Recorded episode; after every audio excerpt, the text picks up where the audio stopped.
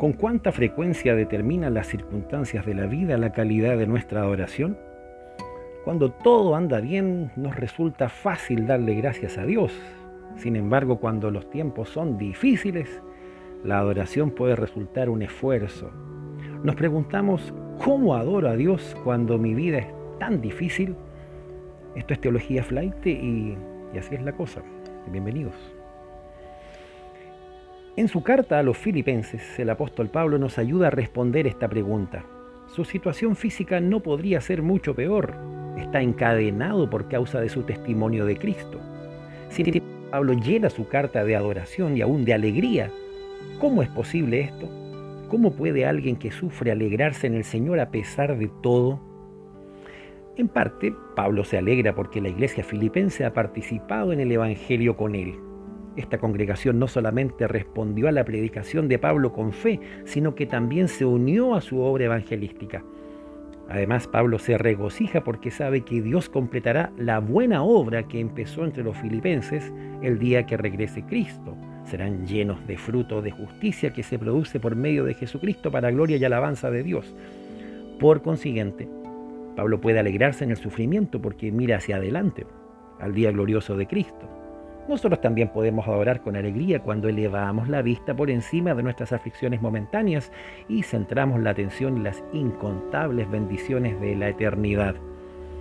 La visión de Pablo del futuro se caracteriza por la adoración universal de Jesús. En Filipenses 2, 5 al 11, Pablo incorpora un antiguo himno cristiano de la misma manera que un predicador moderno pudiera citar la letra de alguna canción conocida. Este himno antiguo celebra la condescendencia de Cristo que cedió los privilegios de la divinidad al convertirse en humano. Libremente se humilló aún al punto de morir en una cruz.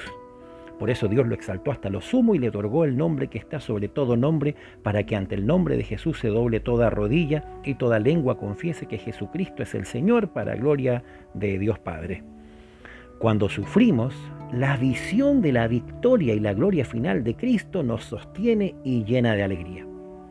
Después de alentar a los filipenses a alegrarse en el Señor, Pablo los invita a pensar de maneras nuevas. Por último, hermanos, consideren bien todo lo verdadero, todo lo respetable, todo lo justo, todo lo puro, todo lo amable, todo lo digno de admiración, en fin, todo lo que sea excelente o merezca elogio.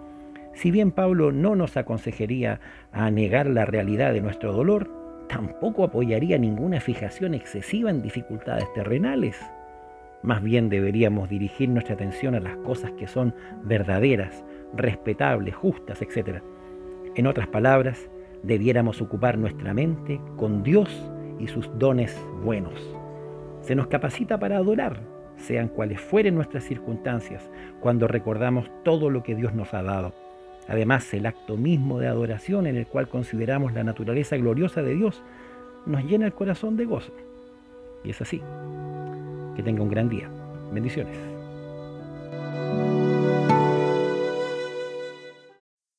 Mientras el pueblo de Judá languidece con desánimo durante su exilio en Babilonia, Dios no está invisible.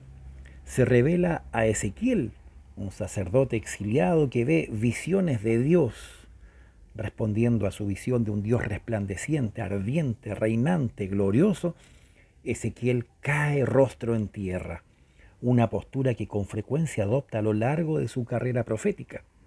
Al leer Ezequiel, nos damos cuenta que nuestro encuentro con Dios en este libro no permitirá que sigamos una postura cómoda, sin producir efecto alguno. Nosotros también debemos caer en adoración ante nuestro Dios santo, majestuoso y misterioso. Esto es Teología Flight y, y así es la cosa. Bienvenidos.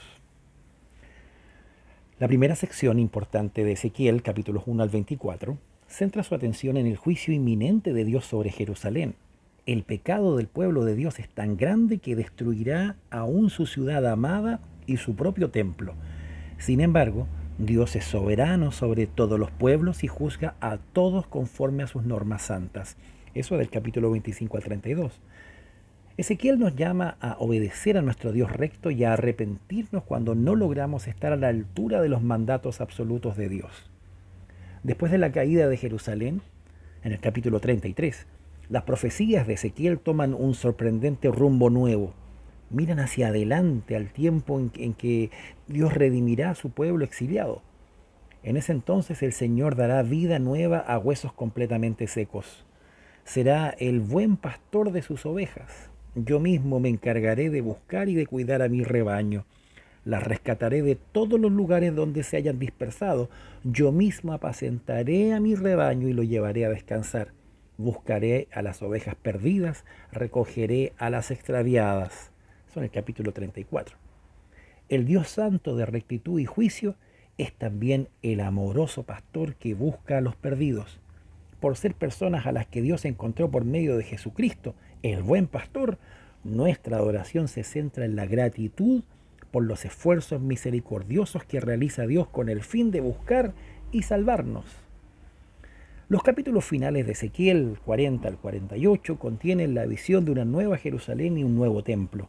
Ezequiel aguarda con expectativa el tiempo en que la presencia de Dios nunca se aleje de su pueblo. Entonces Jerusalén recibirá un nombre nuevo. Aquí habita el Señor. Qué bendición es vivir después de la encarnación de Dios en Jesús, el que es Emanuel, Dios con nosotros. Además, en esta era, Dios sigue con nosotros por medio del Espíritu Santo que habita dentro de nosotros. Si bien compartimos con Ezequiel una esperanza por la futura revelación de Dios, por medio de Jesucristo y su Espíritu, empezamos a vivir en ese futuro ahora mismo, aunque de manera incompleta. Por lo tanto, adoramos a un Dios que no solamente vive en gloria trascendente, sino también en nuestro corazón y en nuestras iglesias. La visión de Dios que tiene Ezequiel impide que intimemos mucho con nuestro Rey Santo, sin embargo, la esperanza de Ezequiel realizada en Jesús nos invita a tener comunión íntima con nuestro Señor que siempre está presente para nosotros. Y así nomás, un gran abrazo y bendiciones.